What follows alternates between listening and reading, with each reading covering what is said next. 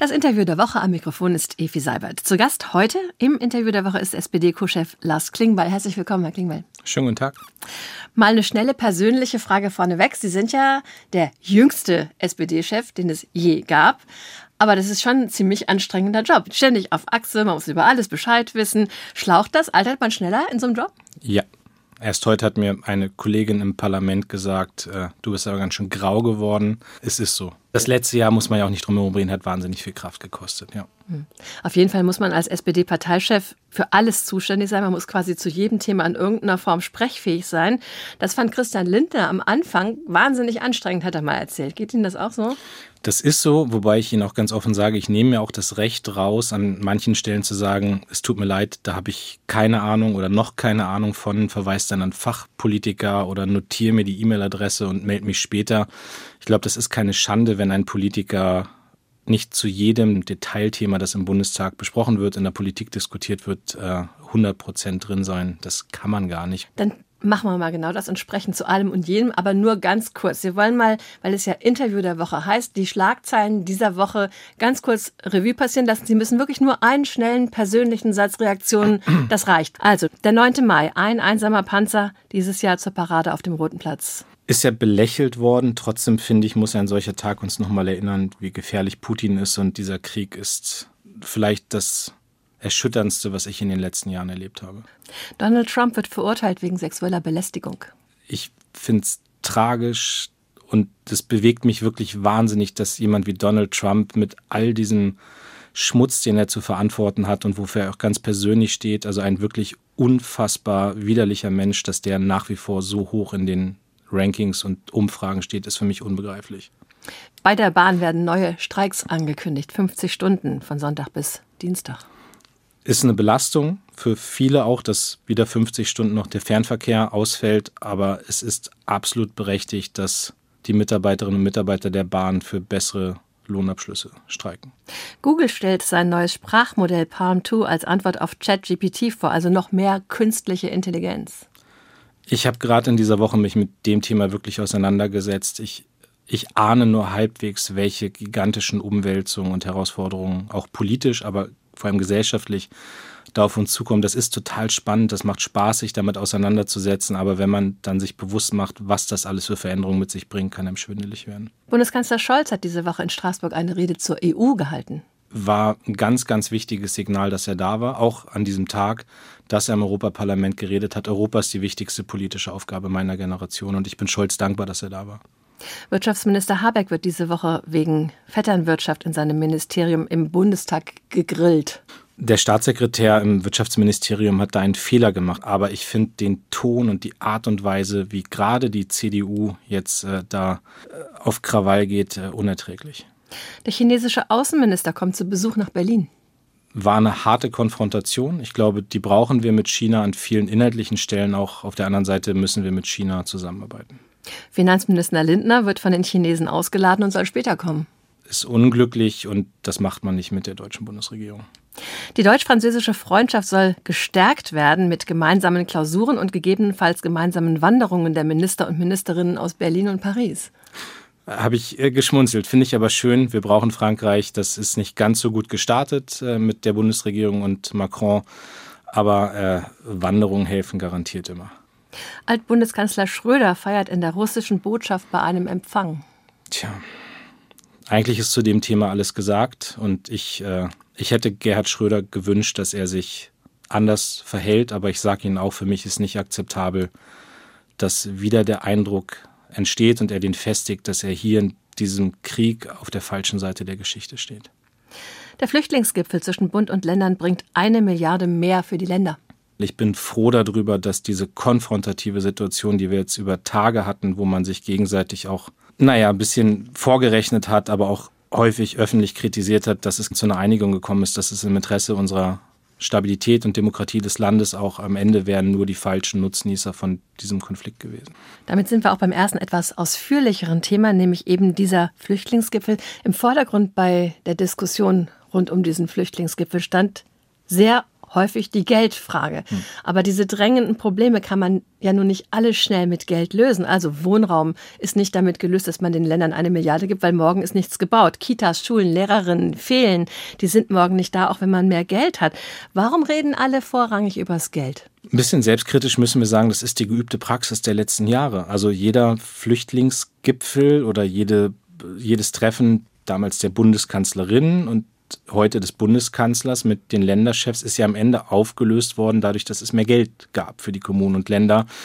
Und Sie haben aber recht, wir müssen da noch viel stärker ins Detail gehen. Und das ist ja auch jetzt die Woche gelungen, dass wir zum Beispiel gucken, was können wir machen, damit schneller Wohnraum entsteht. Dass wir auch gucken, was können wir tun, damit schneller auch ähm, Abschiebungen stattfinden können. Was Aber das wurde auf November vertagt. Also das ist ja noch ein halbes nein, Jahr wieder Nein, nein, es hat erstmal die konkrete Lösung gegeben mit der einen Milliarde mehr, die ja auch gekoppelt ist an etwas sehr, sehr Wichtiges, nämlich die Digitalisierung der Ausländerbehörden. Und das verschafft am Ende auch eine Möglichkeit, dass wir viel stärker wissen, wer ist hier und dass auch viel stärker auch Rückführungen stattfinden können. Das ist total wichtig, dass der endlich digitalisiert wird und nicht mehr irgendwie kiloweise Akten hin und her geschleppt werden, wenn jemand von Niedersachsen nach Hamburg geht mhm. als, äh, als äh, Flüchtling. Die öffentliche Debatte, da haben Sie recht, die war vor allem auf das finanzielle bezogen. Da ist jetzt eine Einigung gefunden worden bis November. Aber die anderen Fragen halte ich für genauso wichtig.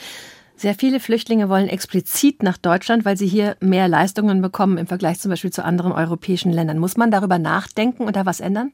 Ich bin immer dafür, dass wir Druck machen, europäisch, dass wir eine gerechte Verteilung bekommen. Wir wissen aber, wie schwer das aus den letzten Jahren ist. Aber es ist gut, dass Nancy Faeser jetzt angefangen hat, nicht mehr zu warten, dass die ganze Europäische Union mitzieht, sondern dass man sagt, wir sammeln jetzt so, so, eine, so eine Koalition der Willigen ein, wo wir auch sagen, wir tun uns zusammen, wir sorgen äh, unter uns für eine gerechte Verteilung. Deutschland ist eins der zentralen Länder in der Tat, aber ich bin dagegen, dass wir jetzt bei uns Standards ändern. Wir sind ein humanitäres Land, das halte ich für wichtig. Also Gutscheine, Lebensmittel, das wäre für Sie nicht Nein, das, das ist ja auch wieder Bürokratie, die aufgebaut wird und so weiter. Wir müssen gucken, dass Menschen, die hierher kommen, dass die schnell wissen, ob sie hierbleiben können. Wenn sie nicht hierbleiben können, müssen sie wieder gehen. Das muss schnell erfolgen. Und die, die hier bleiben, müssen schnell integriert werden. Die müssen Deutsch lernen. Die müssen die Perspektive für den Arbeitsmarkt bekommen. Die müssen schnell integriert werden über den Arbeitsmarkt. Da muss das Bildungssystem funktionieren. Das ist die Aufgabe, an der wir arbeiten. Aber da gab es ja einen ganz, ganz spannenden Vorschlag, zum Beispiel von Thüringens Ministerpräsident Ramelow, der sagte, die Leute, die, wenn sie schon länger hier sind und sich anständig verhalten haben und sich nicht zu Schulden kommen haben, ähm, warum soll man die nicht arbeiten lassen oder eine Ausbildung machen lassen? Statt auf Asyl zu warten, könnte man die doch zu Arbeitsmigranten eben werden lassen. Das werden allein in Thüringen, hat er vorgerechnet, 10.000 junge Menschen im Alter zwischen 16 und 25. Warum eigentlich nicht? Das wäre doch für alle von Vorteil. Aber wir machen ja was Ähnliches jetzt mit dem Chancenaufenthaltsgesetz, wo wir sagen, wer seit fünf Jahren hier ist, wer hier geduldet ist, der nichts Strafrechtliches begangen hat, ja, der soll jetzt mit dem Chancenaufenthaltsrecht dann hier auch integriert werden, soll hier die Perspektive bekommen, dauerhaft hier zu bleiben. Das ist richtig. Ob dann noch weitere Schritte, Verkürzung, vier Jahre, drei Jahre, bin ich bereit für jede Diskussion. Aber das wird am Ende nicht verhindern, dass wir ein vernünftiges Einwanderungsrecht auch brauchen und dass wir eben auch gezielt im Ausland gucken, dass wir Leute hier für den Arbeitsmarkt anwerben ich bin in keinem Wirtschaftsbereich derzeit unterwegs, wo es nicht einen Fachkräftemangel gibt. Und zu sagen, da sind seit 2015 auch aus Syrien jetzt Leute hier und welche Perspektive geben wir denen auf dem Arbeitsmarkt, ist richtig, aber das wird uns nicht davon abhalten können, dass wir auch ein richtiges Fachkräfteeinwanderungsgesetz auf den Weg bringen. Das Interview der Woche mit SPD-Chef Lars Klingbeil. Zweites großes Thema, das die Leute zurzeit wirklich umtreibt, wenn man unterwegs ist, die neuen Heizungen. War das in erster Linie vielleicht auch einfach ein großes Kommunikationsdesaster, dass die Leute plötzlich glaubten, sie müssten am 01.01.2024 ihre Heizungen rausreißen und durch Wärmepumpen ersetzen? Also ich weiß nicht, ob es nur ein Kommunikationsdesaster war, aber es war auf jeden Fall ein Desaster. Ja, doch, ich nehme den Begriff einfach mal, weil es gibt ja so Themen manchmal in der Politik, da merkt man, die sind auf einmal überall da. Also und da wurde auf einmal an jedem Armbrottisch in Deutschland über die Heizung geredet. Also ich habe das ja selbst in meinem privaten Umfeld gemerkt, dass der Eindruck entstand, da kommt jetzt also nächstes Jahr am 2. Januar der Robert Habeck höchstpersönlich und reißt die funktionierende Gasheizung raus und das konnte man irgendwann gar nicht mehr einfangen kommunikativ und deswegen ist das auch gut, dass wir jetzt endlich im parlamentarischen Verfahren sind und wir versuchen ja als SPD gerade ein bisschen dazu beizutragen, dass eine Debatte versachlicht wird dass diese ganzen Emotionen noch rauskommen, die da über Tage waren, weil es ist doch völlig klar, wir werden da, wir werden da keinen Quatsch machen. Also wir werden dafür sorgen, dass die Wärmewende vorankommt. Das ist richtig. Wir müssen den Weg zur Klimaneutralität gehen. Das, das tun wir ja nicht aus irgendeiner fixen Idee raus, sondern weil wir wollen, dass dieser Planet erhalten bleibt und dass das Klima geschützt wird. Das hat ja eine, eine richtige Begründung, warum wir das machen. Ich glaube übrigens auch, dass es eine enorme wirtschaftliche Stärke für Deutschland sein mhm. kann, wenn wir das mit genau diesen Schritten Richtung neue Technologien machen. Aber die Frage Aber ist doch, wie schnell die Schritte sind, oder? Also ich meine, das ist ja auch eine Tempofrage. War das ursprünglich sollte das doch 2025 sein? Warum hat man es vorgezogen und dadurch so unnötig Druck gemacht? Weil wir im letzten Jahr einen Krieg hatten, der wahnsinnig viel verändert hat und der uns nochmal vor Augen geführt hat, wie krass groß unsere Abhängigkeit von fossilen Brennstoffen ist und dass wir raus müssen aus der Abhängigkeit von Gas und Öl. Und dieser Krieg hat Sachen dynamisiert. Wissen Sie, und was nicht geht, ist, dass Politik in Sonntagsreden immer sagt, wir müssen das mit der Klimaneutralität jetzt mal machen. Und dann hat man aber Angst davor, den Bürgerinnen und Bürgern zu sagen, wie man es macht. Immer über Ziele geredet, aber nie über Wege. Jetzt reden wir über Wege. Da ist kommunikativ am Anfang ein bisschen was kaputt gegangen. Aber ich, ich sage hier, das Gesetz ist jetzt im Bundestag. Wir werden dafür sorgen, dass die Technologieoffenheit da ist. Also niemand muss Angst haben, dass zum Beispiel seine Pelletheizung nicht mehr genutzt werden darf. Wir werden dafür sorgen, dass niemand Angst haben muss vor diesem Weg Richtung Klimaneutralität. Aber wir müssen schon einen gemeinsamen Konsens in diesem Land haben, dass wir das auch wollen. Nochmal, wir können nicht sagen, Klimaschutz ja, aber bitte nicht bei mir. Das wird nicht funktionieren. Diese Debatte hat ihren Koalitionspartner Grüne schwer in den Keller gezogen. Die Umfragewerte sind echt unterirdisch. Aber Sie als SPD-Parteichef müssten ja auch ein Interesse daran haben, dass die SPD auch nächstes Mal wieder den Kanzler stellt. Und so wie Olaf Scholz das am Anfang gesagt hat, er hätte das ja gerne in der Ampelkoalition wie gehabt. Das wird nicht funktionieren, wenn die Grünen so derartig in den Keller gehen. Was also tun in der Ampel? Müssen Sie nicht die Grünen öffentlich ein bisschen dann stützen? Weil sie haben ja alle ich nichts glaub, davon, das, wenn das nicht mehr reicht. Das brauchen. Also wissen Sie, wenn ich eins gelernt habe in den letzten Jahren, auch in meiner Zeit als Generalsekretär, Umfragen sind mal so, mal so, das geht rauf, das geht runter. Dann gibt es da den neuen Shootingstar und dann verblasst das irgendwann wieder abgerechnet wird immer am Ende. Ich meine, ich kann jetzt nochmal die Geschichte davon erzählen, wer uns zugetraut hat, dass Olaf Scholz Bundeskanzler wird, als wir bei 11 Prozent nee, das kennen wir jetzt schon. Und das will ich jetzt gar nicht wiederholen, aber ich bin da nicht besorgt. Wir sind in Zeiten von Veränderungen, da gibt es manchmal auch natürlich Unsicherheiten in der Bevölkerung, dann merkt es die eine oder andere Partei mal auch in Umfragen. Aber am Ende werden wir zeigen, zu Ende dieser Legislatur, wir haben wirklich das Land vorangebracht. Wir haben es auf dem Weg der Klimaneutralität geschafft. Wir haben andere Modernisierungsschritte gemacht. Und dann werden die Wählerinnen und Wähler das honorieren, da bin ich mir sicher. In den Schlagzeilen sind aber die beiden Kleinen, also FDP und Grüne, die kommen mit ihren Meinungen oder Positionen sehr, sehr stark vor. Und manche sagen auch, wo ist eigentlich die SPD? Moderiert die jetzt nur noch oder was will eigentlich die SPD? Ist das der richtige Weg? Ja, ich glaube, das ist schon so, dass wir manchmal nicht die lautesten sind. Aber das finde ich ist auch ein politischer Stil, der gerade in Zeiten der Umbrüche und der Verunsicherung in der Bevölkerung und der Krisen noch angemessen ist. Nicht, wissen Sie, ich, ich frage mich nicht morgens, was kann ich jetzt an neuen Schlagzeilen produzieren, sondern ich mache mir Gedanken über die Frage, was ist wichtig für die Bürgerinnen und Bürger. Und bei der Frage Wärmewende sind wir sehr klar. Es muss sie geben, aber sie muss technologieoffen sein. Sie muss für die Bürgerinnen und Bürger bezahlbar sein. Und auf diese Dinge werden wir aufpassen als SPD. Aber das geht doch ohne Gebrüll und Geschrei. Ein anderes Thema, zum Beispiel Kindergrundsicherung. Das war mal so wirklich ein klassisches SPD-Thema. Das Land ist reich genug, wir brauchen keine armen Kinder. Jetzt kämpft die grüne Familienministerin um jeden Cent mit dem Finanzminister. Und die SPD sagt eigentlich immer nur so Allgemeinplätze wie, die Kindergrundsicherung wird ganz bestimmt kommen, aber unterstützt gar nicht offensiv Lisa Paus als Familienministerin. Ich finde, die klare Aussage, dass die Kindergrundsicherung kommt, ist eine sehr eindeutige Aussage. Aber ich habe da so ein bisschen die Bitte an beide. Also auf der einen Seite ist die Familienministerin gefordert, jetzt ein konkretes Konzept vorzulegen muss dann auch klar sein, wofür wir das Geld brauchen. Auf der anderen Seite muss Christian Lindner einfach nur in den Koalitionsvertrag reingucken, da steht das drin. Also deswegen richtig, Kindergrundsicherung wird kommen. Dafür hat die SPD gekämpft, dass es im Koalitionsvertrag drinsteht und wir machen das jetzt. Aber das Thema Kinder ist wirklich wichtig in Deutschland. Wenn Sie mit Eltern reden, dann bekommen Sie echt heiligen Zorn von denen zu hören. Die sagen, äh, die Kinder stehen immer am Ende der Kette. Bei Corona war das so, bei der Kita-Betreuung, bei der Schulausstattung, jetzt sogar bei lebenswichtigen Medikamenten. Die fehlen. Eltern müssen von Pontius zu Pilatus rennen, um irgendeinen Antibiotikasaft zu bekommen. Das ist doch eigentlich ein unglaubliches Versagen. Warum kriegen wir das nicht auf die Kette in Deutschland? Man hat das Gefühl, wir sind wieder in Zeiten von Kinder und Gedöns. Das ist unwichtig. Nee, das teile ich überhaupt nicht. Also wir haben jetzt eineinhalb Jahre diese Regierung, die hat im ersten Jahr wahnsinnig viele Dinge tun müssen, die nicht im Koalitionsvertrag drin standen, mit der Krise, mit drei Entlastungspaketen, wo ja auch Familien und Kinder sehr stark berücksichtigt wurden. Wir haben das Kindergeld erhöht, den Kinderzuschlag ausgeweitet. Wir haben andere Leistungen für Familien auch in der, in der Krise letztes Jahr mit drei Entlastungspaketen auf den Weg gebracht. Ja, wir können reden über sowas wie ein 9-Euro-Ticket, jetzt 49-Euro-Ticket, was ja auch nochmal Familien stärkt. Und da fallen mir noch andere Sachen ein. Und ich verstehe schon, dass eine Regierung zu Beginn nicht alles gleichzeitig machen kann. Aber die Kindergrundsicherung kommt in dieser Legislatur. Das ist für uns unverhandelbar. Und Sie haben recht damit, dass es eine Schande ist für ein reiches Land wie Deutschland, dass 2,4 Millionen Kinder in Armut leben. Das ist nicht hinnehmbar. Und das keine aber deswegen, aber, hat. Und was die Medikamente angeht, haben Sie auch recht. Äh, an dem Thema arbeitet Karl Lauterbach. Aber auch hier muss man ja sagen, dass es einen Grund dafür gibt, nämlich dass wir Lieferketten hatten, die zusammengebrochen sind. Das hatte mit der Pandemie zu tun, das hat jetzt mit dem Krieg zu tun, das hat mit einer veränderten ähm, Weltwirtschaft zu tun und wir müssen im Gesundheitssystem raus aus diesem aus diesem Profitdenken, was anscheinend ja das einzige war in den letzten Jahren, was den Gesundheitsbereich äh, sozusagen auch strukturiert hat. Und das heißt auch, dass wir Produktion wieder hier zurückverlagern müssen, mindestens nach Europa, wenn nicht sogar nach Deutschland. Aber das geht eben leider nicht von heute auf morgen.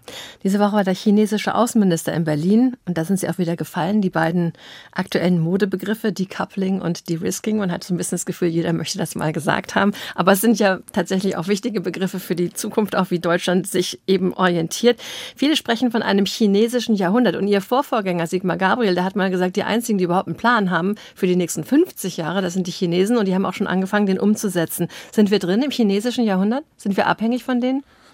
Abhängig sind wir nicht, aber das stimmt schon, dass China sehr beeindruckend ist, was sie an ökonomischen Zahlen geliefert haben. Jetzt gerade haben sie eine Schwächephase und es gibt eine Änderung in China. Ich beobachte die auch schon länger politisch die waren immer sehr zurückhaltend und das sind sie gerade nicht mehr. Also man sieht, dass China jetzt auch äh, global politisch eine Rolle spielen will. Man gibt so eine Zurückhaltung, die in den letzten Jahren äh, da war, die gibt man auf.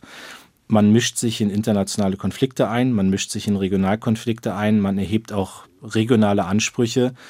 Und äh, wir müssen unser Verhältnis zu China dringend neu definieren. Und die beiden Begriffe Decoupling, De-Risking, ich würde noch Diversifizierung als dritten Begriff mit reinschmeißen. Klar ist eben, ähm, wir können mit China nicht so weitermachen wie bisher. Die Amerikaner versuchen das ja auf einem anderen Weg, indem sie eben jetzt noch ein, noch ein Wort, was Sie da kennen, nämlich der Inflation Reduction Act. Aber auf Deutsch heißt es ja nichts anderes als eben versuchen, Spitzenreiter bei neuen Technologien, Umwelttechnologien zu werden, indem man eben die Umstände für die Betriebe möglichst nett macht, indem man sie unterstützt, subventioniert etc. Das funktioniert. Deutsche Unternehmen gehen da schon hin. Was machen wir? Müssen da nicht Alarmglocken schrillen? Die schrillen auch bei mir. Also das, das ist einfach so nicht mit, ich bin nicht in einem Panikmodus, aber mh, hm, wir müssen uns bewusst machen, was gerade um uns herum passiert. So auf der einen Seite China, die äh, ökonomisch auch erfolgreich sind, die ja auch eine sehr starke Industriepolitik machen. Auf der anderen Seite eben die Amerikaner. Das Ziel der Klimaneutralität ist mit dem Inflation Reduction Act verbunden. Da finde ich, kann man gar nichts gegen haben, weil es ja, Klima ist ja nicht, hört ja nicht an Grenzen auf und wenn da was Sinnvolles passiert, ist das für uns auch gut. Aber es ist in der Tat so, dass ich von vielen Gewerkschaftsvertretern, auch CEOs gerade die Rückmeldung bekomme, dass Investitionen hier in Deutschland gestoppt werden. Und da müssen wir ran, da müssen wir was tun. Und deswegen habe ich es gerade in den letzten äh, Tagen ja öffentlich auch immer wieder gesagt, wir brauchen schneller einen Industriestrompreis in Deutschland. Ähm, das wird helfen, durch diese Umbruchphase der nächsten zehn Jahre, zwölf Jahre durchzukommen. Das wird helfen, dass Industrie hier bleibt, dass Arbeitsplätze der Zukunft hier entstehen. Das hat ja Auswirkungen auch auf den Mittelstand, auf das Handwerk, wenn Industrie verloren geht. Und das müssen wir dringend vermeiden. Und deswegen muss dieser Industriestrompreis jetzt sehr schnell kommen. An diesem Wochenende sind auch Wahlen in der Türkei für uns auch sehr, sehr wichtig. Wir haben eine sehr große Bevölkerung aus, aus Menschen, die aus, ursprünglich aus der Türkei kamen. Wenn Erdogan gewinnt, dann werden wir wahrscheinlich noch mehr Bürger aus der Türkei bei uns begrüßen können, weil viele angekündigt haben, dann gehen wir, dann war es das. Wenn er verliert und sein Konkurrent Kilicdaroglu gewinnt, kann es aber auch sein, dass wir noch mehr Flüchtlinge bekommen, denn der hat ja angekündigt, dass er die syrischen Flüchtlinge in der Türkei eben gerne ausweisen möchte. Was soll man sich denn da wünschen? Ich bin sehr klar, dass Kilicdaroglu ist der Vorsitzende unserer Schwesterpartei, der CHP. Äh, ich war selbst jetzt äh, vor kurzem in der Türkei, habe ihn äh, getroffen und da haben wir natürlich auch über das Thema Migration geredet, wo es öffentliche Äußerungen von ihm gibt, ähm, die auch ich erstmal ähm, nicht einordnen konnte für mich. Er hat nochmal deutlich gesagt, dass es immer darum geht, mit Syrien auch zu überlegen, wie der Aufbau gelingen kann. Und dann soll es um eine freiwillige Rückkehr auch der Flüchtlinge aus Syrien, die jetzt in der Türkei sind, ähm, äh, gelingen. Und das hat er sich vorgenommen. Und das werden wir natürlich kritisch auch beäugen. Aber erstmal geht es darum, jetzt am äh, kommenden Sonntag, dass die Wahlen erfolgreich für ihn ausgehen. Und da bin ich schon sehr klar, dass ich äh, gerne möchte, dass er gewinnt. Auch wenn ich mich nicht in die Wahlkämpfe in der Türkei einmische. Ich finde, das gehört sich nicht. Aber er ist nun mal der Vorsitzende unserer Schwesterpartei und wir haben da eine enge Bindung. Und insgesamt bietet das ja auch eine große Chance für Deutschland. Ähm, mit der Türkei wieder ein viel engeres Bündnis zu haben. Mit Erdogan hat in den letzten Jahren eine Entfremdung stattgefunden, wenn man sich innenpolitisch anguckt. Erdogan hat äh, die Türkei auch äh, zu einem großen Teil entdemokratisiert. Der Rechtsstaat ist immer weiter zurückgedrängt worden. Und äh, mit Kilic Darolo äh, kann der Türkei ein demokratischer Aufbruch gelingen. Und ich finde, da müssen wir als Deutschland, als Europa, müssen wir von Tag eins an die Hand ausstrecken und sagen, wir stehen an deiner Seite, wenn das wenn das jetzt funktioniert bei den Wahlen. Die Türkei ist geostrategisch, geopolitisch, auch geoökonomisch wahnsinnig wichtig für uns in Europa. Wir sehen doch gerade, wie die Weltkarte sich neu sortiert, wie auf einmal Player wie Russland, China, Brasilien, Indien, Indonesien, wie die alle an Bedeutung gewinnen und die Türkei gehört mit dazu. So, und jetzt, da können wir nicht in unserer Eitelkeit als Europäer sitzen und sagen, wir wollen mit keinem anderen was zu tun haben. Wir werden, das ist eine der größten Aufgaben außenpolitisch, andere Länder, andere Staaten an uns zu binden, mit denen in Kooperation zu sein, Kontakt zu haben. Und die Türkei hat für uns eine wahnsinnig große Bedeutung. Und deswegen hoffe ich so sehr, dass sich eben nach der Wahl am Sonntag eine Möglichkeit ergibt, wieder viel enger mit der Türkei auch zu kooperieren. Lars Klingbeil, der SPD-Parteichef. Am Schluss machen wir jetzt noch eine kleine Runde. Ich erkläre Ihnen das mal. Sie haben ja einen gemeinsamen Podcast mit dem SPD-Generalsekretär Kevin Kühnert, die K-Frage. Und Sie sind auch, so sagen beide, befreundet. Jetzt wollen wir mal sehen, wie gut Sie sich kennen. Okay. Mhm. Erstmal Frage an Sie. Was glauben Sie, was Kevin Kühnert an dieser Freundschaft mag? Ich glaube, er schätzt schon sehr, dass wir vielleicht manchmal politisch unterschiedliche Ansichten haben im Detail, aber dass wir jederzeit offen über alles reden können. Dann hören wir mal, was er sagt. Wir sehen uns einfach überhaupt nicht in einem Konkurrenzverhältnis oder so zueinander, was unsere, unsere Rollenprofile eigentlich vielleicht hergeben könnten, sondern wir wollen gegenseitig das Beste füreinander, weil wir auch glauben, dass es dann das Beste für die SPD ist. Und dass das so funktioniert, das ist, glaube ich, in der politischen Kultur vor ein paar Jahren eigentlich noch undenkbar gewesen. Sie nicken. Ja, es gibt ja. Freundschaft in der Politik. Ja, äh, das ist, glaube ich, auch so ein bisschen der Anspruch, den ich habe und den Kevin auch hat, dass man eine andere politische Kultur prägt. Ich glaube, wir stehen beide für einen anderen politischen Stil und sind noch nicht bereit, den aufzugeben. Jetzt eine ganz einfache Frage. Was steht ganz vorne bei den gemeinsamen Interessen von Parteichef und Generalsekretär? Was glauben Sie, was sagt er da? Ich wünsche mir, dass er den Mut hat zu sagen, dass Bayern München deutscher Meister wird, aber das wird er nicht sagen. Ähm, Wollen wir mal hören? Ach, es ist ganz vorneweg der, der Fußball natürlich. Aber er hat auch noch gesagt, Sie sind in der falschen Mannschaft. da rede ich mit ihm drüber. So, und jetzt letzte Frage. Was glauben Sie, was nervt Kevin Kühnert an Ihnen, an Lars Klingbeil? Muss ich jetzt schon antworten? Ja. Wahrscheinlich sagt er jetzt sowas wie, dass ich Seeheimer bin und dass ich äh, nicht Mitglied der Parteilinken bin wie er.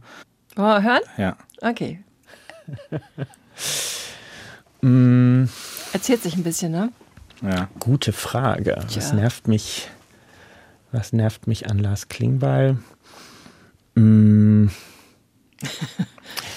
Nerven ist vielleicht gar nicht, ist gar nicht der richtige Begriff, aber wir, es gibt so. ein Merkmal, in dem wir uns einfach sehr stark unterscheiden. Ich bin Großstädter, bin Berliner, mein Wahlkreis ist in Berlin und er kommt aus dem ländlichen Raum, aus dem Heidekreis in Niedersachsen und hat einen sehr flächengroßen Wahlkreis.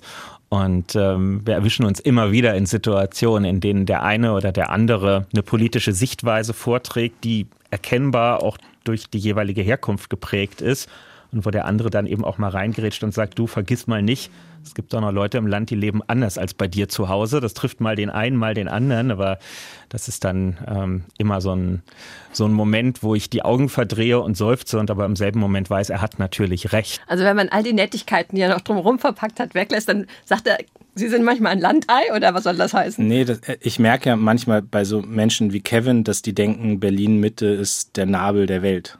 Und wenn man sich die Realität anguckt, dass ich glaube über 60 Prozent der Menschen in Deutschland im ländlichen Raum leben, dann tut ihm schon ganz gut, dass er manchmal vom Parteivorsitzenden daran erinnert wird, dass seine Lebensrealität nicht die der meisten Menschen in diesem Land ist. Und da scheint er ein bisschen von getroffen zu sein. Das hat er, glaube ich, gerade durch die Blume zugegeben. Lars Klingbeil, herzlichen Dank fürs Interview der Woche. Sehr gerne, vielen Dank.